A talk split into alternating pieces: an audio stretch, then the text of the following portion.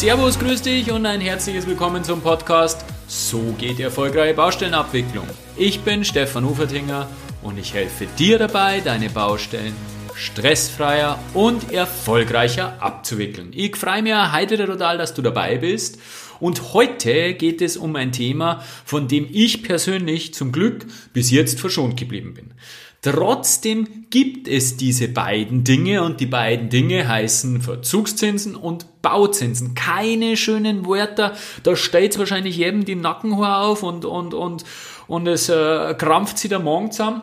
Aber das Thema Zinsen gibt es nun einmal. Wir müssen uns damit befassen und wir müssen vor allem auch auf Bauherrenseite wissen, welche Folgen denn ein eventuelles Nichthandeln, zum Beispiel ein nicht geprüfter MKF oder eine zu spät geprüfte Rechnung haben können. Und deswegen ist diese Folge heute ganz, ganz wichtig. Ich habe mir zwar absolute Top-Experten zu dem Thema geholt. Ihr werdet es gleich hören. Und jetzt wünsche ich euch total viel Spaß beim Ohren und ganz, ganz, ganz viel neue, lehrreiche Erkenntnisse.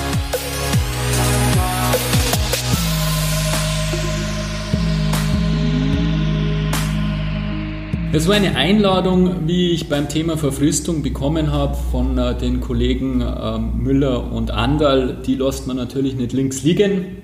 Deswegen ähm, habe ich diesen, diesen, diese Steilvorlage aufgenommen und da sitze heute wieder zusammen mit den Kollegen von Wolf Theis, äh, lieber Michael Müller, lieber Thomas Anderl. Ähm, ich darf euch herzlich begrüßen. Schön, dass du da seid. Servus. Servus, Servus Stefan. Ähm, am Ende der Podcast-Folge zum Thema Verfristung sind wir äh, ein bisschen abgeschweift und haben, ich habe es Wespennest äh, genannt, ein, ein, ein Thema angestochen das in Richtung Zinsen dann eben geht, also Prüfung von Mehrkostenforderungen, natürlich auch Prüfung von Rechnungen, spielt da in das Thema genauso rein. Ich habe bis jetzt Muscle gehabt, ich habe es ja letztes Mal auch schon gesagt, ich bin, äh, dieses Damoklesschwert ist bis jetzt noch nicht heruntergefallen über meinem Kopf. Also ich habe mit dem Thema noch nichts zum Tor gehabt. Umso interessanter ist es natürlich, ähm, wir haben äh, beim Bier gestern ein bisschen blauscht und äh, da habt ihr eben gesagt, ja, kommt bei euch doch durchaus vor und ihr habt euch sehr intensiv mit diesem Thema beschäftigt. Deswegen freue ich mich wahnsinnig, weil ich werde, glaube ich, sehr, sehr viel lernen. Ich habe mich ein bisschen vorbereitet natürlich. Und deswegen steigen wir gleich in das Thema ein. Für die Leute, die die erste oder das Thema Verfristung nicht gehört haben, möchte die beiden noch mal kurz vorstellen. Der Thomas Anderl ist Partner bei Wolf Theis. Äh, Wolf Theis äh, ist äh, ein, ein ähm, ähm, na, Anwaltsbüro, Anwaltskanzlei, danke schön, dass ich es auszubringen. Eine Anwaltskanzlei, ähm, eine große Anwaltskanzlei, ich glaube, was war 350 Leute oder so in insgesamt. Österreich, genau. In Europa 600. In, genau, in Österreich allein 350, in Europa, also ordentlich. Und was mich eben überrascht hat, äh, ich habe es eh letztes Mal schon gesagt, äh, ihr seid neben der großen Anwaltskanzlei auch die größte Baurechtsabteilung in Österreich. Also es beschäftigen sich bei euch, sage und schreibe, neun Juristen ausschließlich mit Baurecht, nichts Immobilienrecht oder sonst was, rein Bau, nicht Vergabe, rein Baurecht. Und das äh, sucht in Österreich seinesgleichen. Das heißt, äh, ihr habt da die absoluten Top-Experten, was das anbelangt und äh, dafür bin ich auch sehr dankbar. Ähm, Thomas Anderl ist eben einer der wenigen Juristen, die auch einen technischen Hintergrund haben. Du hast der Bauingenieur studiert und, und, und auch äh, kurz als, als Bauingenieur, als Techniker gearbeitet. Das heißt, du weißt äh, auch von den technischen Dingen her, wovon du sprichst. Und der Michael Müller hat sich auch nicht nur einen Studiengang geleistet, sondern äh, du hast der, Wirtschaftswissenschaften äh, noch dazu studiert. Also das heißt, du kannst auch mit Zahlen umgehen und dir macht wahrscheinlich auch bei Themen der Höhe nach, die ja eigentlich den Bauwirtschaftlern, also den Technikern vorbehalten wäre, glaube ich, macht hier auch so leicht keiner was vor. Du äh, beschäftigst dich auch sehr viel mit dem Tunnelbau, hast du mir erzählt, und verbringst äh, große, einen großen Anteil deiner beruflichen Praxis im Tunnelbau. Aber jetzt steigen wir ein auf das Thema Zinsen oder in das Thema Zinsen. Die ÖNORM, unser Vertragswerk, ähm, spricht ja in ihrem Punkt 8416 in Bezug auf die Zahlung von Rechnungen davon, wenn nicht fristgerecht gezahlt wird, dass der Bauherr dann ähm, einen zusätzlichen Zinssatz, einen Verzugszinssatz in Höhe von 9,2 Prozent über dem Basiszinssatz zu bezahlen hat. Das ist jetzt derzeit nicht so schwer zu addieren. 0 plus 9,2 gibt, aber Ah, ist nicht minus- ganz, ist, stimmt, ich, ich weiß. Minus 0,62 ist derzeit der Basiszinssatz. Minus Wir 0, ist er, Haben wir okay. derzeit quasi 8,58 Prozent, aber ist immer, immer noch ein ziemlich stolzer Ist noch, genau, ist ein schöner Batzen. Woher kommt dieses, äh, dieses Thema Verzugszinsen? Weil ich denke, wie alles äh, wird es eine rechtliche ABGB-Grundlage haben.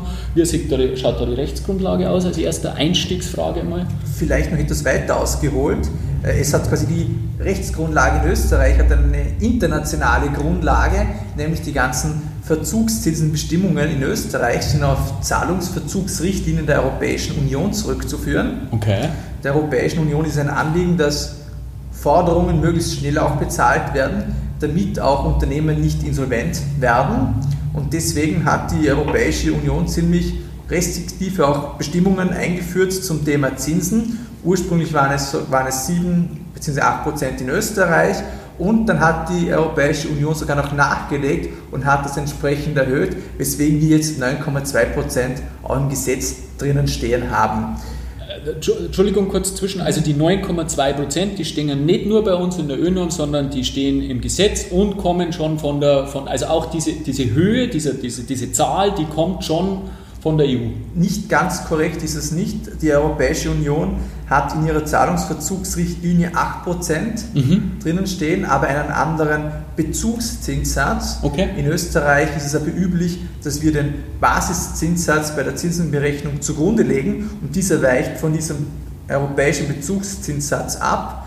Okay. Und in Österreich ist eben der Basiszinssatz etwas niedriger, weswegen sich Österreich dafür entschieden hat, nicht die 8% aus der Richtlinie zu übernehmen, sondern die 9,2%. Verstehe. Ursprünglich war in der Richtlinie 7%, dann hatten wir in Österreich 8% und jetzt war es eben Richtlinie 8% und 9,2%.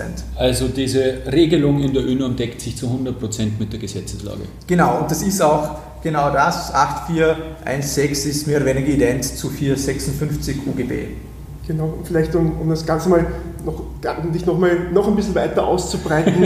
ähm, was, ist die, was ist die Grundidee hinter Verzugszinsen? Ähm, es gibt die ganz einfache Verpflichtung, dass ein Vertragspartner eine Forderung des anderen Vertragspartners, die, die berechtigt ist, zu zahlen hat. Und zwar fristgerecht oder in angemessener Frist zu zahlen hat.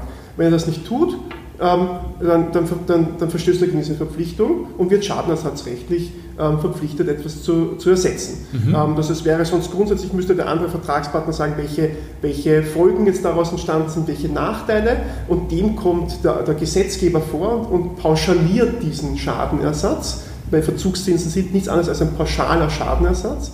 Das sagt mir, er sagt, okay, ähm, wenn eine, eine, eine, eine Geldforderung nicht rechtzeitig bezahlt wird, dann darf ähm, derjenige, der, der Gläubiger, also der, der, diese, der, die Forderung besitzt, der Forderungsberechtigte, 9,2% ähm, Zinsen über den Basiszinssatz ähm, als pauschalierten Schadenersatz geltend machen. Das heißt, er ist ist eine Erleichterung für ihn zu sagen, hier, hier ähm, Schadenersatz gleich ähm, betraglich geltend zu machen. Das ist die Grundidee dahinter, ganz einfach und die gibt es im ABGB, seitdem es das ABGB gibt, seit, ähm, seit dem Jahr 1811.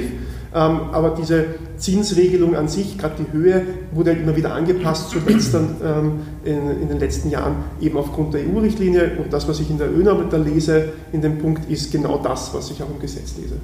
Macht ja absolut Sinn, der Einfachheit halber, weil wenn ich da jetzt mal einen Schaden nachweisen muss, da wäre ich wahnsinnig. So ist es. Und kann man dann eigentlich auch mit dem Penale vergleichen oder ist ja Ganz vom genau. Prinzip her auch nichts anderes wie ein pauschalierter Schadenersatz? Selber, selber Gedanke, Selber Gedanke selbe dahinter. Idee. Ähm, sagen, und natürlich auch bei der, wie auch bei der Penale, auch bei den Verzugszinsen, ist mein Schaden wesentlich größer, der mir entstanden ist, aufgrund der verspäteten Fertigstellung. Genau, habe ich immer die Möglichkeit- genau. Kann ich auch noch mehr Geld machen, aber das Genau. muss ich dann nachweisen. Das muss ich nachweisen, genau. genau. Vielleicht, weil das Stichwort Schadenersatz gefallen ist, darf ich in dem Zusammenhang auch mit einem bauwirtschaftlichen Mythos quasi aufräumen. Die Auftragnehmer sind es gewohnt, Wertlohn in Rechnungen zu stellen. Und jetzt hat sich irgendwie die, ich will nicht sagen Unsitte, aber irgendwie doch eingebürgert, dass auch Verzugszinsen in Rechnung gestellt werden. Dass der Auftragnehmer dann die Verzugszinsen ausrechnet und diese dann auf eine Rechnung schreibt und die Rechnung dann dem Auftraggeber übermittelt. Da es sich aber um Schadenersatz handelt, ist es gar nicht erforderlich, dass Verzugszinsen in Rechnung gestellt werden. Also Verzugszinsen sind einfach zu bezahlen, nicht mehr und nicht weniger. Und dieses Unding mit in Rechnung stellen braucht es eigentlich gar nicht. Interessant. Ja, die Verzugszinsen sind eine, eine Nebenforderung, die ja entsteht deshalb, weil, weil eine bereits verrechnete Leistung äh, oder ein Geldbetrag nicht bezahlt wird. Ja. Das wäre ja völlig hirnrissig, jetzt dann noch einmal eine eigene zu Rechnung zu stellen, ja, weil in dem Moment, wo ich die Rechnung lege, am nächsten Tag ist ja die, ist ja die, die, die, die Zinshöhe schon wieder eine andere. Dementsprechend das hängt diese Zinsforderung als Nebenforderung an der ursprünglichen Hauptleistung und wenn die nicht bezahlt wird, ähm, bin ich berechtigt, bereits Verzugszinsen geltend zu machen ähm, und muss die jetzt nicht extra wieder in Rechnung stellen. Aber für mein Verständnis jetzt nochmal zu dem Thema, wenn es sich um einen Schadenersatz handelt, dann muss ich ihn ja einklagen, oder? Oder ist das, kann man das so pauschal nicht sagen? Und das ist genau derselbe Gedanke auch im, im Zivilprozess in Österreich.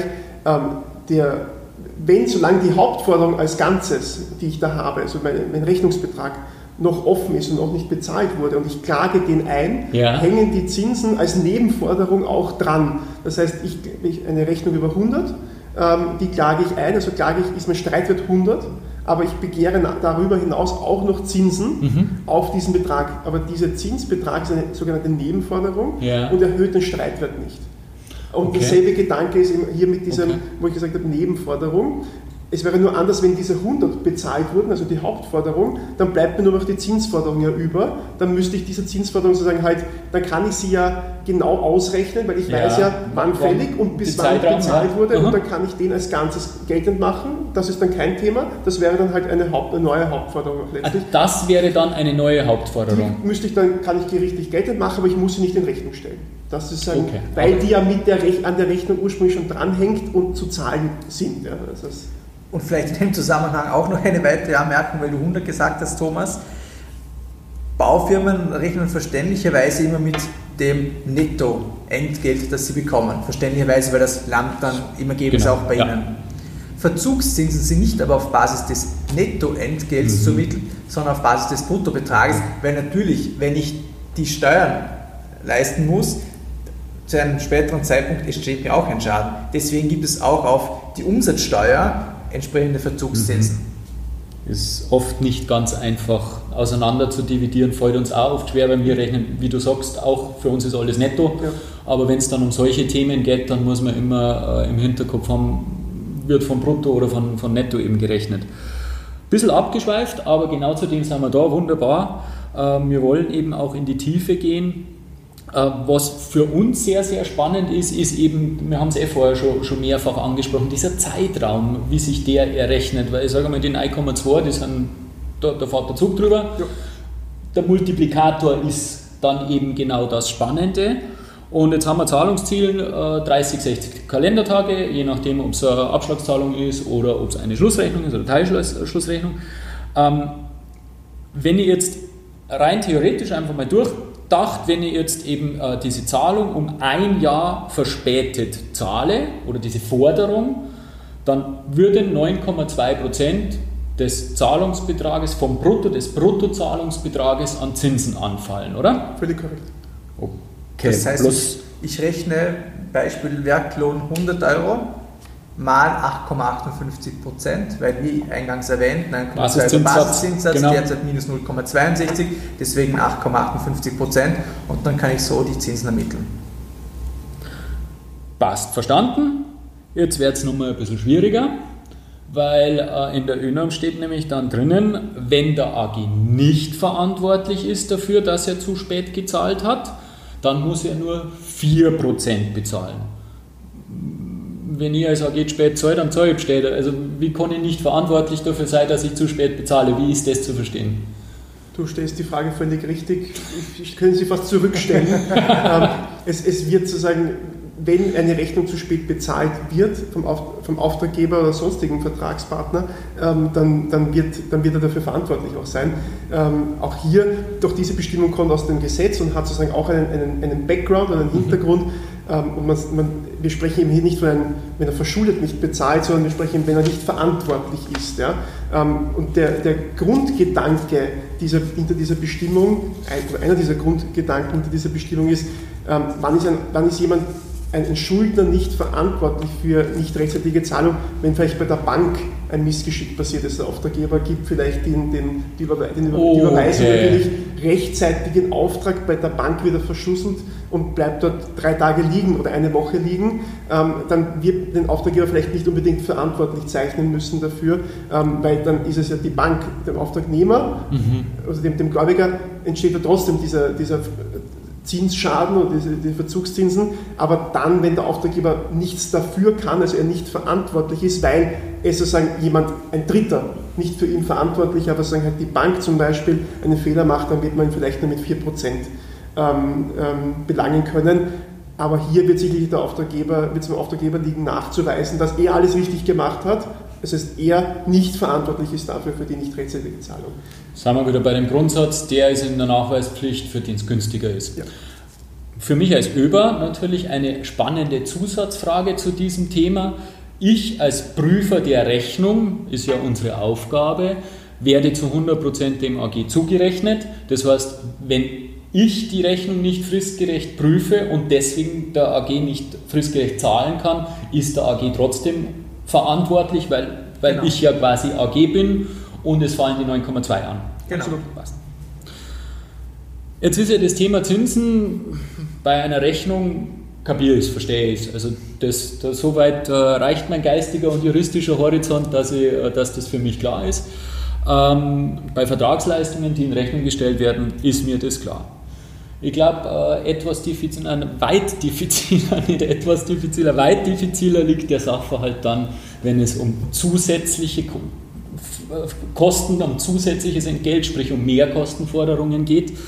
Ähm, da haben wir zunächst einmal um eine Unterscheidung zu treffen zwischen dem Thema zusätzlichen Bauzinsen und dem Thema Verzugszinsen. Ähm, wie ist es mit, die, fangen wir vielleicht mit dem Thema zusätzliche Bauzinsen an. Ähm, wie ist es mit äh, zusätzlichen Bauzinsen? Kann man überhaupt zusätzliche Bauzinsen im Rahmen einer MKF fordern oder wie, wie ist der rechtliche Rahmen da dazu? Wo, wo, wo müsste man das Thema anmelden quasi? Ähm, und welche Anspruchsgrundlage würde in so einem Fall schlagend? Vielleicht zunächst nochmal, Zinsen sind nicht Zinsen. Vielleicht fangen wir, sehr gut, ich Michael, glaub, vielleicht fangen wir, gehen wir einen Step, einen Step zurück. Genau. Weil für einen Laien, sage ich jetzt einmal, sind Zinsen Zinsen, aber gerade aus juristischer Sicht sind das komplett zwei verschiedene Paar Schuhe, sie heißen halt beide nur Zinsen. Ja. Also Bauzinsen sind Werklohn. Im Unterschied dazu, haben wir eingangs schon gehört, sind Verzugszinsen Schadenersatz. Das heißt mit allen Folgen. Das heißt, ich muss Bauzinsen muss ich verrechnen, muss ich in der Mehrkostenforderung fordern etc. Bei Verzugszinsen fällt das alles überhaupt flach. Und was sind eigentlich Bauzinsen genau? Verzugszinsen sind ja, wenn nicht fristgerecht geleistet wird, fallen diese an. Bauzinsen sind nichts anderes wie die Kosten des Auftragnehmers, mit denen er in Vorlage zu treten hat. Also die genau. Vorfinanzierungskosten, die dem Auftragnehmer anfallen und diese müssen natürlich, weil sie anfallen, vom Auftragnehmer auch bei der Angebotskalkulation entsprechend berücksichtigt werden. Berücksichtigt werden sie, früher war es im K3-Blatt, mittlerweile hat sich ja die ÖNOM B2110 geändert, seit genau. Mai 2020 genau. und dort sind die Bauzinsen im K2-Blatt geregelt. Mhm. Und da gibt es wieder sehr, sehr häufig ein Missverständnis, weil dann steht in, im K-Blatt, steht dann drinnen 0,5% Bauzinsen habe genau. ich beim Gesamtzuschlag, genau. nur jetzt habe ich kalkuliert. Jetzt meinen viele, diese 0,5% sind per anno zu verstehen, sprich die 9,2% habe ich dort ein Jahr lang und habe jetzt 0,5% Bauzinsen über das ganze Jahr. Dem ist aber nicht so. Die 0,5% sind nur für den kalkulierten Vorfinanzierungszeitraum angesetzt das heißt, ich muss diese 0,5% auf ein gesamtes Jahr hochrechnen und dann bin ich dann häufig nicht bei 0,5%, sondern bei 5%, 6%. Das hängt dann immer von den Einzelumständen auch ab. Wie lange habe ich kalkuliert? Habe ich einen Deckungsrücklass? Muss ich den berücksichtigen? Also gibt es x Themen. Vielleicht steigen wir da nochmal kurz ein bisschen, äh, gehen wir in die, in die Tiefe bei dem Thema. Jetzt ist es ja das Problem, diesen, diesen, diesen Vorfinanzierungszeitraum, den sehe ich als Auftraggeber ja nirgendwo. Ich sehe die Bauzinsen beim Gesamtzuschlag Ähm, aber was da tatsächlich dahinter steckt, wie du richtigerweise sagst, da stecken, stecken ja viele Faktoren drinnen. Wie lange muss ich vorfinanzieren? Ähm, mit, mit Subunternehmerleistungen, Lieferanten, was habe ich mit denen für Zahlungsziel vereinbart, was habe ich selber für also viele Faktoren. Ähm, wenn es jetzt zu dem Thema Bauzinsen kommen sollte, wie gehe ich als Auftraggeber vor, dass ich sage, ähm, die 0, was bedeuten diese 0,5 Prozent wirklich? Weil das habe ich ja im K3-Blatt nicht wirklich dezidiert äh, dargelegt, oder? Aber wie es der Michael auch sagt, das ist einmal im Gesamtzuschlag ausgewiesen, da mhm. sieht man einen Prozentsatz, da ist zu hinterfragen, welche Parameter liegen dieser, dieser Berechnung eigentlich zugrunde. Ich meine, der, der ganz einfachste und, und, und immer, immer leicht zu sehen, sehendste äh, Vorfinanzierungszeitraum ist ja also schon mal die, die, die Frist für die, für die Fälligkeitsfrist, 30 Kalendertage. Genau. genau. Das heißt, da weiß ich automatisch, ich erbringe meine Leistung, kann sie erst dann später in Rechnung stellen, am Ende des Monats, und dann habe ich 30 Tage, bis das bezahlt wird. Ich muss mit den vollen 30 Tagen wahrscheinlich auch rechnen. Ähm, dementsprechend habe ich hier schon einmal einen Vorfinanzierungszeitraum, der ist relativ klar ausgewiesen. Wie aber andere Vorfinanzierungszeiträume ausschauen, ähm, mit Vorbestellungen schon beim Lieferanten und derlei Dinge, das sehe ich sagen halt als Auftraggeber vermutlich nicht. Das wird genau. der Auftragnehmer auch nicht irgendwo, auch nicht in, in einem K7-Blatt darstellen und nicht darstellen müssen. Das sind sozusagen seine, seine zugrunde liegenden äh, Parametern, vor allem auch aus vielen Erfahrungswerten mhm, heraus. Mhm, das heißt, das ist sicherlich ein, ein Sammelsurium, wie sich dann ein, zum Beispiel, wie es der Michael erwähnt hat, ein 0,5-prozentiger Bauzinssatz zusammensetzt. Sehr viele Ansätze, die sich rein aus der Auftragnehmersphäre heraus ergeben. Da wirst du als Auftraggeber tatsächlich das nicht im, im Detail nachvollziehen können, aber wenn der Auftragnehmer hier da werden wir vielleicht wahrscheinlich zu einer Frage auch zurückkommen, erhöhte Bauzinsen geltend machen will, wird der Auftragnehmer hier die für ihn günstigen Tatsachen darstellen und nachweisen müssen und sagen, wie komme ich eigentlich, was waren meine Parameter, die ich zugrunde gelegt habe, um auf einen Bauzinssatz von 0,x Prozent im Gesamtzuschlag zu kommen? Und dann wieder das darzustellen haben, um dann zu zeigen, schau, und wenn sich der, der Vorfinanzierungszeitraum verlängert oder meine Vorfinanzierungskosten dementsprechend erhöhen, ähm,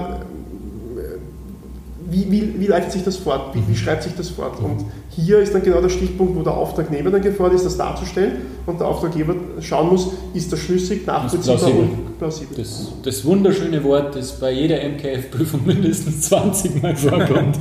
Die Ansätze sind plausibel. Ähm, Punkt 1, ähm, Höhe das heißt, äh, wir haben was im K3-Blatt, äh, dann wird man schlüssig darlegen, wie sich diese Höhe dann ermittelt hat und was das bedeutet, was habe ich dann für einen Jahreszinssatz, wie rechnet er sich hoch. Es ist ja auch immer dieses Thema der Leistungsschwerpunkt, oder? Man genau, rechnet normalerweise, weil du vorher angesprochen hast, diese 30 Tage Zahlungsziel. Ich habe irgendwo einen Buchungsschluss als Baufirma, nehmen wir den 10. des Folgemonats an. Das heißt, ich werde davon ausgehen, dass ich einen Leistungsschwerpunkt im Vormonat, im Leistungserbringungsmonat mit 15. Juni habe. Am 10. Juli werde ich die Rechnung stellen. Zahlungseingang werde ich am 10. August haben. So Pi mal genau. Daumen. Das heißt, ich werde rund um jetzt um zwei Monate verspätet mein Geld bekommen vom Leistungsschwerpunkt. Bloß das. Mhm. Ähm, Jetzt habt ihr vorher schon gesagt, äh, oder du hast es gesagt, Michael, äh, der, der, der Bauzins ist ein Werklohnanspruch. Ähm, das heißt, er ist eigentlich mit einer Mehrkostenforderung oder mit einem Werklohn mit ähm, auszuweisen oder beziehungsweise zu fordern, das ist der richtige Ausdruck.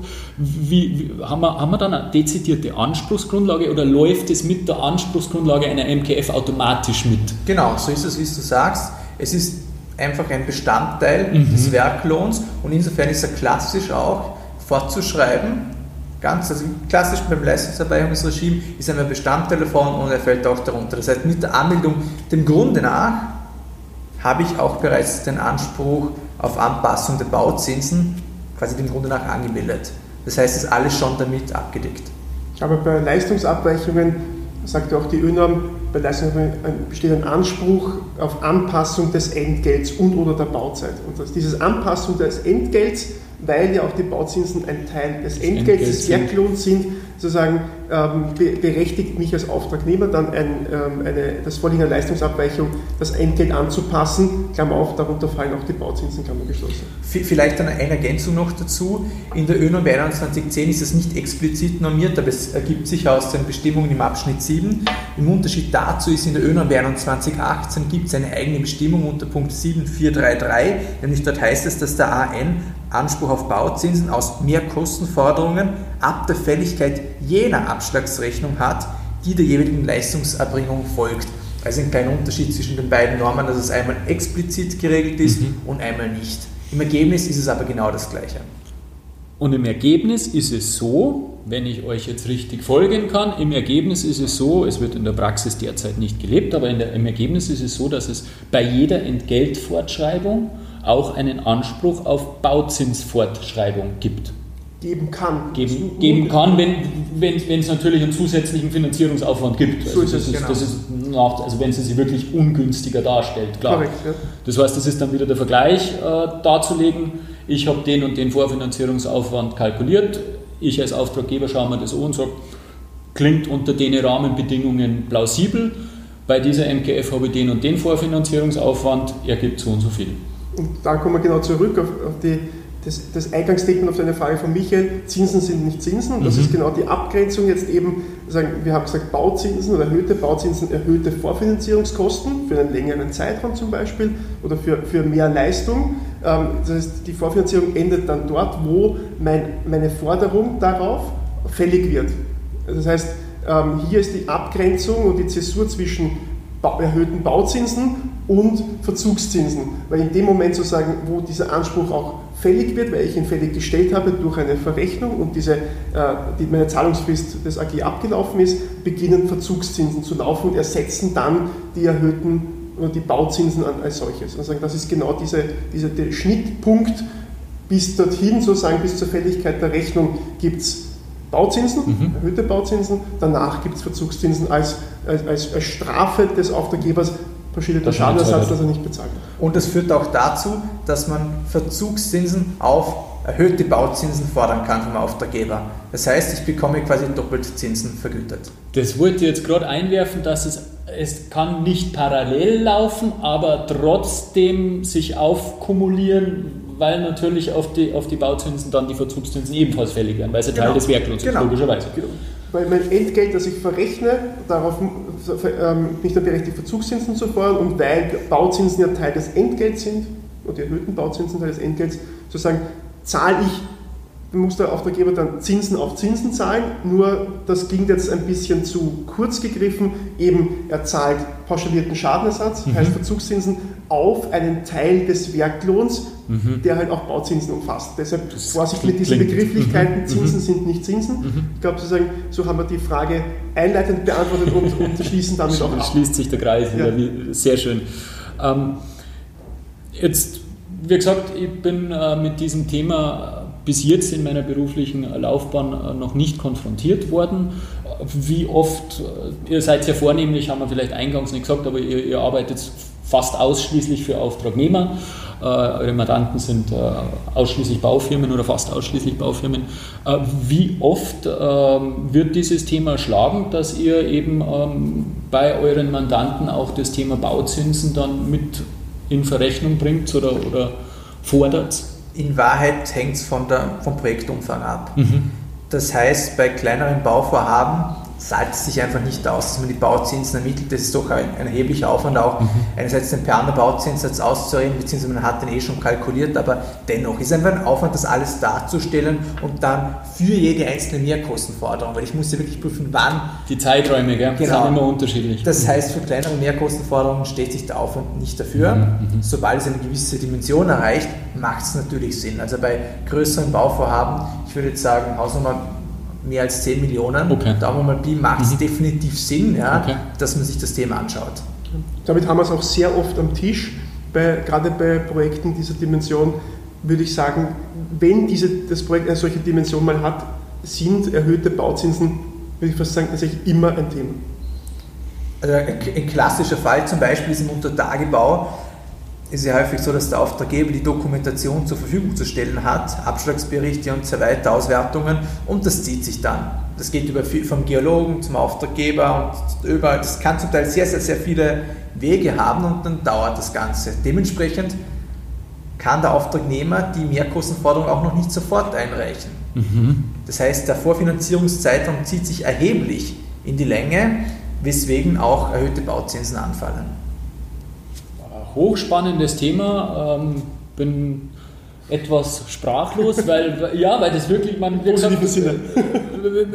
für mich als Auftraggebervertreter im negativen Sinne, aber vom Gespräch natürlich im positiven Sinne, Thomas ist klar. Ähm, jetzt könnte ich natürlich als Auftraggebervertreter einwenden, ähm, ein gewisser Umfang an MKFs ist gängige Praxis, sage ich mal ist der AN in irgendeiner Art und Weise, also ich suche gerade nach einem Strohhalm, ist der AN dann in irgendeiner Weise, Art und Weise verpflichtet für einen gewissen Umfang an Mehrkostenforderungen, vielleicht einen verlängerten Vorfinanzierungszinssatz irgendwo einzurechnen oder so, oder kämen wir da nicht raus aus der Nummer? Leider nein. Okay. okay. Ich meine, die Erklärung ist auch, man weiß ja nicht auf der einen Seite, welche Mehrkostenforderungen fallen an, in welcher Höhe fallen sie an und eine weitere Unsicherheitskomponente ist, für welchen Zeitraum habe ich die zusätzlichen Leistungen quasi vorzufinanzieren. Mhm. Das sind mhm. x Parameter, das dementsprechend wäre es auch nicht kalkulierbar. Abgesehen, ich bin jetzt kein Vergaberechtler, aber vergaberechtlich wäre es wahrscheinlich auch nicht ganz unproblematisch, weil die Angebote ja nicht vergleichbar wären. Der, der eine, das rechnen und der andere das, gell? Das mhm. kann komplett auseinander ja. Ja, ja, verstehe ich, verstehe ich. Also vom Auftragnehmer wirklich zu verlangen, ähm, MKFs irgendwie zu berücksichtigen und einzurechnen, auch wenn sie regelmäßig vorkommen, halten wir so für, für weit überschießend. Okay. Sorry. Ich, ich hab, ich hab's mal, man kann es mal versuchen. Ja. ähm, ja, sehr spannende, spannendes Thema. Äh, ich nehme auf jeden Fall mit, und das äh, hast du gesagt, Michael, ähm, dass wir als Auftraggeber und deren Vertreter schauen sollten, dass wir die MKF-Einreichung mit äh, irgendwelchen Themen, die wir zu liefern haben, auf keinen Fall verschleppen dürfen, weil sich dann eben dieser Zeitpunkt der Fälligkeit nach hinten verschiebt, also dieser Schnittpunkt oder diese Trennlinie zwischen Bauzinsen und Verzugszinsen und dadurch der Vorfinanzierungsaufwand äh, natürlich größer oder Zeitraum größer wird und das äh, für uns ungünstig werden kann. Also da für, für alle auf unserer Seite achtsam sein damit und Hausaufgaben machen und diese, diese, einfach diese Projektabwicklung flüssig machen, weil dann vermindert man einfach diese Themen. Ähm, erster Teil, sehr intensiv gewesen. Ich habe extrem viel gelernt. Äh, danke, vielen, vielen Dank dafür. Ähm, ich freue mich schon auf den zweiten Teil. Ja, Sehr gut, ja. Bis später. Ja, spannendes Thema. Ich habe es euch ja gesagt. Äh, ihr habt sicher genauso viel gelernt wie ich. Und ihr könnt euch auch schon auf den zweiten Teil freuen, weil da wird es nur spannender, da geht es dann ein bisschen mehr in die Praxis. Und gerade weil wir bei dem Thema MKFs auch gewesen sind, holt euch unbedingt mein Anti-Claim-Management-Kit. Äh, der ist kostenlos verfügbar mit den besten Tipps zum Prüfen von Nachtragsforderungen. Und jetzt wünsche ich euch eine schöne Restwoche und bis zum nächsten Mal.